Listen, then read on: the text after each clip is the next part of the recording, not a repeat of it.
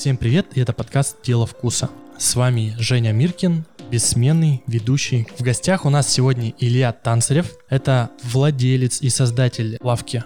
Лавки, Не лавки бистро. Бистро. Бистро Falafel Brothers. Шалом всем. Шалом. Сегодня мы позвали Илью для того, чтобы поговорить про хумус, фалафель, но помимо того, что мы будем разговаривать, мы еще сегодня и будем пробовать. Заказ я сделаю чуть позже через Яндекс.Иду. Начнем. Есть базовая кухня израильская, правильно? Там Или она еврейская? Это довольно сложный вопрос на самом деле, потому что существует разделение кухни на кухню сефардов и кухню ашкенази, даже правильно будет ашкенази. Совершенно разные противоположные даже исторические еврейские общины. Если сефарды жили когда-то в области рядом с Испанией, и у них в кухне за счет этого в том числе очень много специй. Ашкенази, они жили около Германии, Франции. У них кухня как раз вот та, которая известна у нас в России под названием еврейская кухня. Та самая рыба-фиш там, допустим, это всякие бульоны из креплах, из кнейдлах. Можно даже сказать, что ашкеназы — это более такие суровые ребята, ну, специи, если используют, очень мало. Но благодаря тому, что в 1948 году родилось государство Израиль, и туда съехались и сефарды, и ашкеназы со всех сторон света, реально получился просто микс.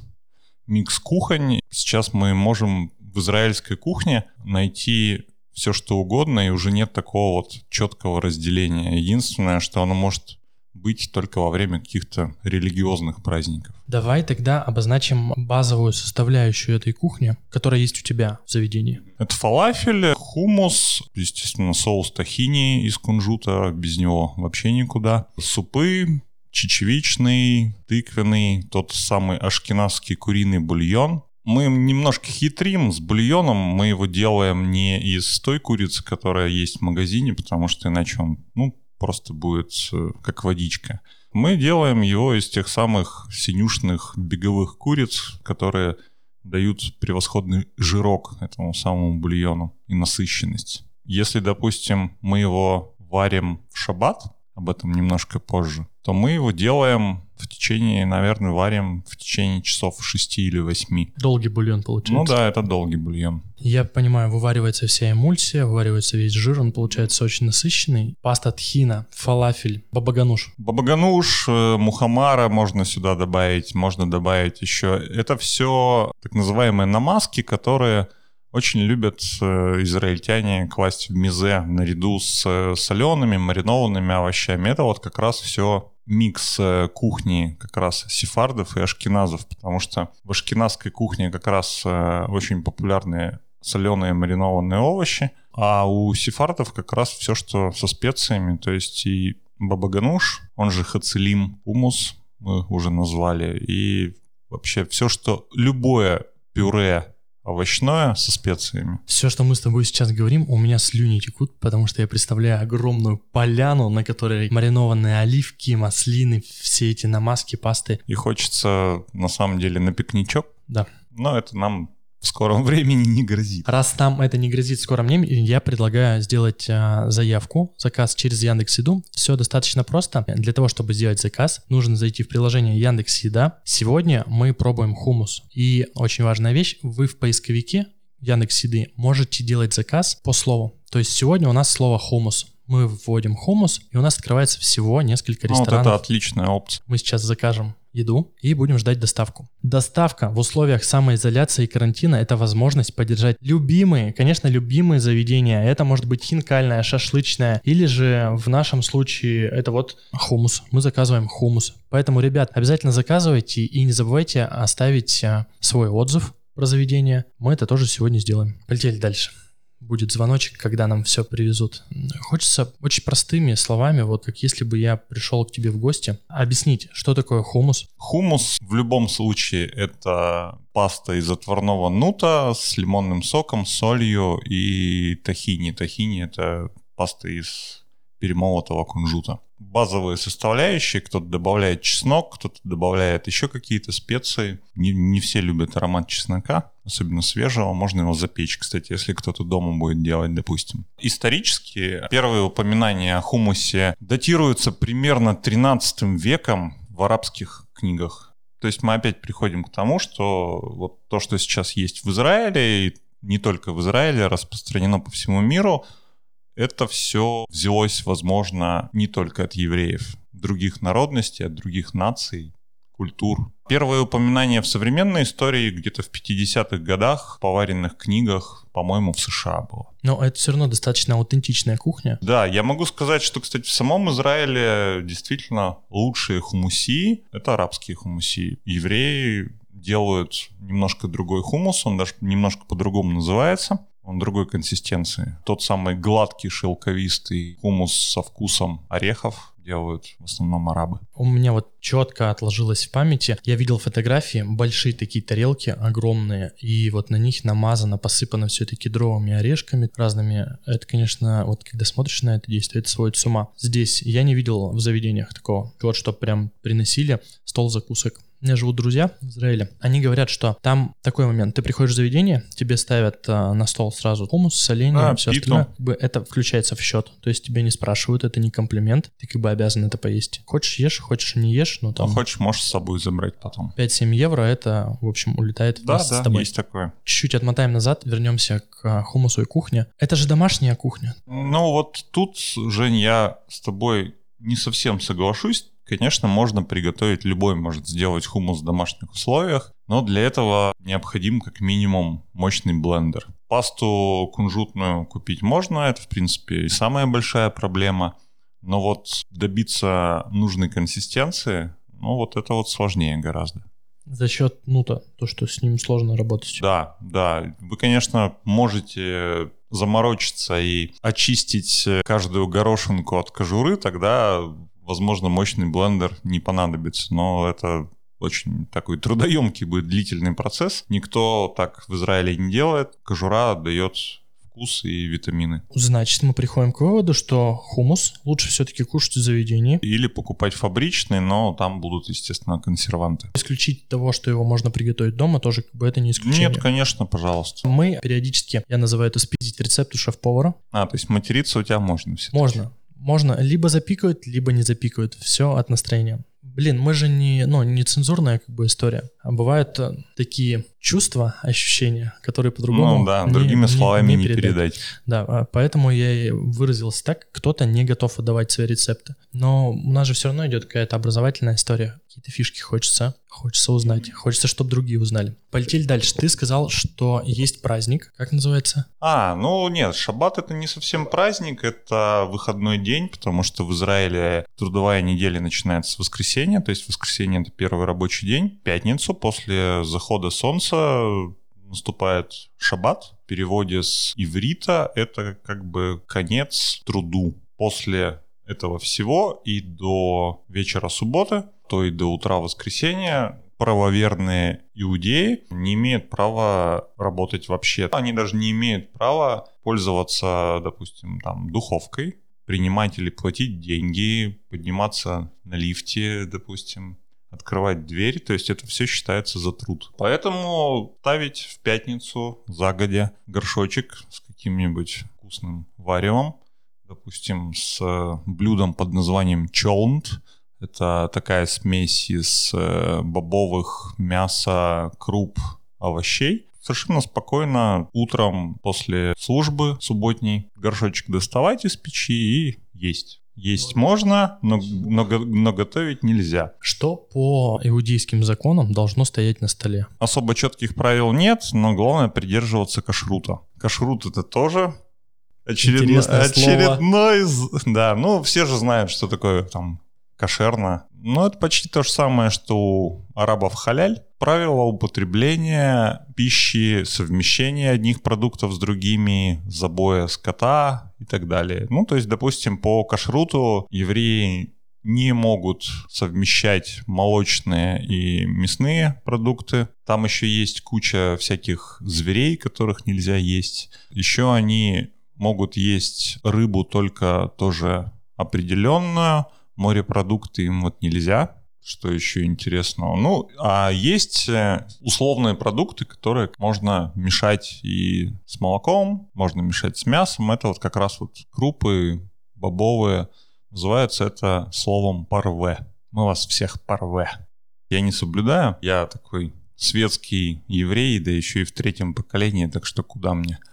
Если мы вот говорим о том же самом фалафеле, по каким-то там слухам и сведениям его придумали на самом деле э, копты, египетские христиане, которым надо было как раз соблюдать Великий пост. Потом уже это все транслировалось дальше. Вообще, я столкнулся с фалафелем три года назад. До этого я его не пробовал. Слава богу, мне повезло, что первое попробовал в твоем заведении. Все, что я пробовал потом, ну, было, наверное, несравнимо. Как в том анекдоте «жалкое подобие левой руки». Не, я, я, кстати, довольно толерантно отношусь. Просто, видишь, я целенаправленно занимаюсь только этой кухней и только фалафелем. Это как в том самом фильме «Мечты Дзира о суши», да, то есть человек 50 лет занимается только суши, и, естественно, он отточил свое мастерство. Мне, конечно, да, товарища с Мишленовской звездой в переходе метро очень далеко, но мы к этому стремимся, поэтому, ну, у меня фактически монопродукт, да. Нет же заведений, которые специализируются только на израильской кухне. Если бы люди отдавали себя целиком этому процессу, фалафеледеланию, то я думаю, что у них бы получилось все не хуже. Я считаю, что будущее за монопродуктом, потому что все больше становится, наверное, ремесленников, которые занимаются именно своим продуктом, и эта градация уже начинает э, переходить в другие рамки. Класс. Э, вот приехала наша доставка. Мы сейчас э, ее попробуем. Будем, Хочется... будем чавкать в микрофон, что Будем ли? чавкать рядом с микрофоном. А, ну, окей. будем чуть-чуть пробовать. На самом деле хочется, чтобы отдельно была подчеркнута работа курьеров. Я хочу сказать о том, что люди, ребята сейчас стараются и доставляют еду для нас. Бесконтактно причем. Бесконтактно. Хочется подчеркнуть, а, что ребята молодцы, и хочется сказать большое спасибо. А еще мы оставили чаевые и предлагаем это сделать вам. Там есть кнопочка «Оставить чаевые». А, вы ее нажимаете и выбираете сумму. Оплата происходит безналом. И это и есть а, наша благодарность за то, что ребята трудятся. В общем, вот сейчас все поставим на стол и попробуем. Давай.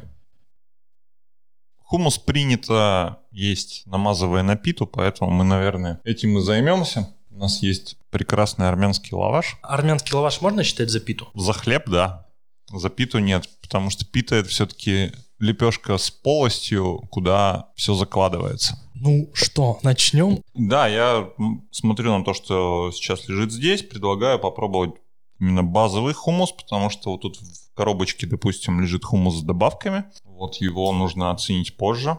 Это хумус с говядиной. Будем пробовать стандартный, с кедровыми орешками, скорее всего, с копченой паприкой. Я пока не попробовал, но по запаху я чувствую, что, в принципе, кунжутная паста тут есть и в немалом количестве. Консистенция тоже неплохая, шелковистая. Теперь попробуем, как оно на вкус.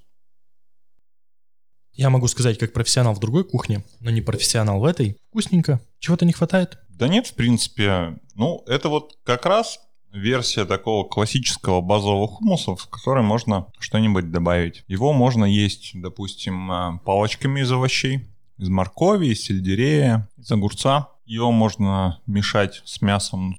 На самом деле хумус настолько универсальный продукт, что он может выступать и как закуска, и как гарнир. Можно вот в такую версию добавить оливкового масла? Можно, хумус всегда хорошо сочетается с маслом. Здесь масло есть, оно использовалось при приготовлении. Кто любит больше, может добавить больше, например, для аромата. Сверху это масло? Да, оливковое масло, белая тхина, то есть не только кунжутная паста, которая использовалась при приготовлении самого хумуса, но и кунжутная паста, которая пробивается с лимонным соком и водой. Ну и специи, без которых немыслим, наверное, хумус в Израиле. Это заатар. Заатар можно купить у нас, допустим, в Москве, заказать. Не буду говорить, где сами найдете. Хорошо, нам нравятся такие да. секреты. Что-то похожее на майоран, травка такая, но она растет в основном на севере Израиля. Они эту травку сушат, перемалывают, смешивают ее с жареными кунжутными семечками. Иногда добавляют сумах, такая красная, такой красный порошок с кисловатым вкусом плодов одноименного дерева, собственно похоже немножко на измельченный гранат, наверное, сушеный. И очень хорошо еще бывает добавить копченой паприки. Но это, опять же, больше для аромата, а не для вкуса. Можно миксовать вообще как хочешь. Ты можешь сделать хумус из нута, тхины и, допустим, запеченной тыквы. Или шпината. Мы вернемся обязательно к рецепту. Или свеклы. Ты же поделишься? Каким, Я постараюсь. Каким-нибудь. Как, каким-нибудь, да. Я предлагаю попробовать следующий. Мне хочется оставить на десерт вот это красивое, вот это. Вот конкретно тут хумус больше похож на нутовое пюре. Тут нет орехового привкуса. Но с говядиной и с зернами граната и с кинзой читается вполне. Освежим рецептор. Вот это один из э, хитов, наверное, современной израильской кухни. Это маленькие качанчики цветной капусты, запеченные целиком. Там используется зоотар, соль и оливковое масло, в общем-то, и все. Просто достаточно простой рецепт. Поливается тахини как раз и естся. Очень рекомендую, вот когда вы берете молодую цветную капусту, не убирайте листья, потому что листья у цветной капусты тоже очень вкусные, запеченные. Вот вы, когда этот качанчик немножко отварите, а потом смажете оливковым маслом, посыпите специями и запечете вместе с листьями, они будут такие приятные, хрустящие, совершенно другого вкуса. Поверьте, это та часть цветной капусты, которую обязательно надо попробовать. Не выбрасывайте листья. Такой у нас пикник на записи подкаста. Первый раз я в этом участвую. А, легкая горечь это за это тхина, тхина. Да. Кто не знает, тхина это кунжутная да, это кунжутная паста с лимонным соком и водой. Кто-то любит горькую. Я думаю, что большинство людей знают, что горечь можно убирать солью посолите грейпфрут, он перестанет быть таким терпким и горьким. Ну, мне кажется, эта горечь, она достаточно в тему. И к цветной капусте. Листочек попробуй, оторви себе. Насыщенным вкусом таким. Маме очень вкусно. Я думаю, стоит попробовать третью пасту, которая мозолит мне глаза. Неимоверно уже. Это хумус ваш из Falafel Brothers. Это я точно знаю. Давай его рецепты украдем. Ха-ха, давай украдем. Ну, у меня на самом деле нет вот четких пропорций, потому что мы готовим его по 5-6 килограмм ежедневно, поэтому... Ну, мы не будем в деталях таких в граммах, просто вот хочется из первых уст человека, который делает один из лучших хумусов, услышать, как его створить. Попробуем и расскажем, я не могу просто уже смотреть. Вот как раз мы сейчас сделаем то, как едят э, хумус все израильтяне, мы не будем пользоваться вилкой, мы просто возьмем кусочек лаваша и макнем его. Все, я вилку положил, я безоружен. Ну, так все едят. Это вообще три разных блюда. Э, очень нежный. Да, в Израиле очень много хумусей, на самом деле. В одном Тель-Авиве их больше сотни. Все готовят разный хумус, точно так же, как и фалафельных настолько много, что они готовят тоже разный фалафель. То есть нет какого-то строго определенного рецепта. А я пока отвлекусь чуть-чуть. Мы э, столько поговорили про хумус. Хочется немножко затронуть фалафель, потому что это тоже одна из базовых закусок. Это, закуской можно да. это назвать? Фалафель — это очень вкусно. И что такое фалафель, расскажет Илья. Фалафель — это такие котлетки, наверное, ну, так их принято называть. Котлетки из нута со специями, зеленью, которая жарится во фритюре. По вкусу некоторые наши гости говорят, что напоминает им фрикадельки из Икеи, но... Вот я где фалафель сколько не пробовал, вообще фрикадельки это не напоминает. Я даже не знаю, что это напоминает. Не знаешь, какой вопрос? Можно ли отнести фалафель к уличной еде? Это стритфуд? Это стритфуд. Это абсолютно не, не ресторанное блюдо. А я видел много передач, читал, бывает даже в Инстаграме листаешь ленту, и фалафель же бывает не только в виде шариков или пятачков, я видел в виде колбасок, как кебаб, ну такие длинные. Кто-то делает бургеры с фалафелем, используя просто вот нутовую котлетку, плюща ее так же, как мясную. Фалафель есть несколько рецептов, или он всегда обычно один? Ну, то есть базовый там плюс-минус соль, перец. Я в январе не ругайте меня, уважаемые слушатели, был в Праге. В январе туда еще было можно, оттуда тем более. Я специально пошел в израильское местечко, но там чуть ли не одно на всю Прагу. Ну, ребята тогда собирались открывать еще несколько мест в Праге. Ну, видимо, пока сами понимаете. Ну вот, я попробовал там фалафель, хумус. Хумус был превосходного качества. Фалафель у них был, как мне сказал владелец заведения, который так же, как и я, стоит за стойкой, общается с гостями. То их был семейный рецепт, он был без зелени вообще. Только перемолотый нут, что-то для связки, специи, внутри беленький. И как на вкус? Я привык к другому. Ну, то есть базовый э, рецепт это все-таки с зеленью. Чем больше ярких вкусов, чем больше цвета, тем, наверное, лучше. Рубрика «Спиздили». Ну расскажи, пожалуйста, расскажи. Та база, та основа, которую... Я понимаю, что всех технологических процессов дома не получится э, соблюсти. Но если наш слушатель, тем более в такое сложное время, не в каждом городе есть фалафельная, насколько ты знаешь, и хумусы тоже есть не в каждом городе, а слушают нас по всей России. Расскажи, как это сделать. А я пока поем. Я могу рассказать только основываясь на том, как делаю я. Смотрите, э, нут Бывает, как и горох, разных видов. Есть известный вам, наверное, узбекский нут, такой мелкий коричневый. Его в хумус лучше не использовать, потому что у него не сладковатый вкус, немножко сластинки нут должен давать, цвет, то есть он ближе к коричневому. Я использую нут индийский, крупный. Вот, если мне потом заплатят, я даже скажу, где его купить оптом. Сразу видно, что еврей в гостях. Этот нут замачивается на ночь, я вам сейчас не буду говорить пропорции, потому что пропорция тут на самом деле одна, я вам о ней скажу чуть позже. Нут замачивается на ночь, потом отваривается, кто-то добавляет соду для того, чтобы размягчить шкурку. Мы этого не делаем, потому что у нас есть супермощный блендер, который все это все равно превратит в однородную пасту. Но вы, кстати, можете, как я уже говорил заранее, немножко позаморачиваться или почистить отварной нут или добавить соду. Что нам нужно еще? Так, вам же нужно какие-то секреты выбалтывать, а я вам тут говорю прописные истины, которые, наверное, я так могу закрыть уши. А, ну вот что, вот, вот, вот, смотрите. Нут, если вы варите, никогда не варите его дольше, чем 30-40 минут. Вот он только-только становится мягким, вы можете нажать на него пальцами, и горошинка лопнет, и все, выключаете. Потому что если вы его будете варить 2 часа, как я делал 5 лет назад, то он будет по вкусу напоминать горошницу, всем известный суп. Я так делал. Я делал так 3 месяца назад. Варил нут. Нут в хумусе служит только для объема. Его основная функция — это объем. Вкус дают специи, и вкус дает кунжутная паста. Вот, ну, сварили нут, воду не выливайте. Вода, в которой варился нут, обогащается крахмалом и за счет этого добавляет и текстуры, и даже немножко к хранению конечного продукта. Дальше. Паста кунжутная тхина. Мы ее делаем сами. Но если вы не готовы убить свой блендер окончательно, лучше на самом деле взять любую кунжутную пасту. Желательно проверить ее, чтобы она была не сильно горькой.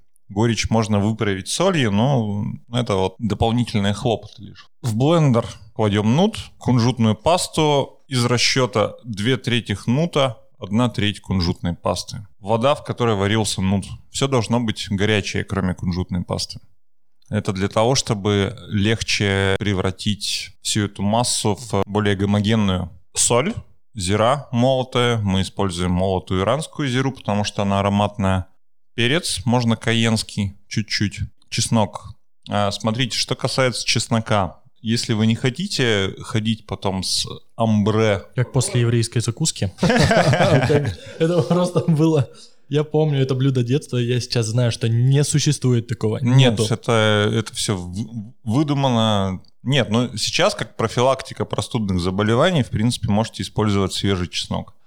Но мы используем чеснок сушеный или запеченный. Запеченный чеснок, кстати, как раз дает тоже ореховый привкус, как и кунжут, поэтому вместе они будут сочетаться хорошо. Ну и, собственно, все. Про воду я уже сказал, ее должно быть примерно на палец-полтора больше, чем всего остального. Включаете блендер и пюрируете все до однородной массы. После этого горячий хумус лучше охладить. Есть, конечно, в Израиле разновидность горячего хумуса, которая даже подается с фракцией, с такой крупной. Называется мусабаха. Ну, это такое весьма на любителя блюдо. Как горячий паштет? Ну, да.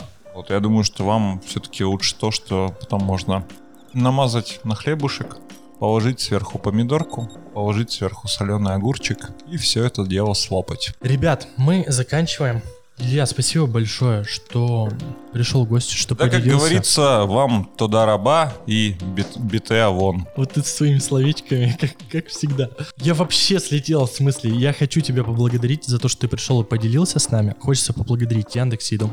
Ребят, берегите себя, берегите близких в это непростое сложное время и поддерживайте рестораны, которые вам важны. Мы стараемся для вас. Все. Спасибо.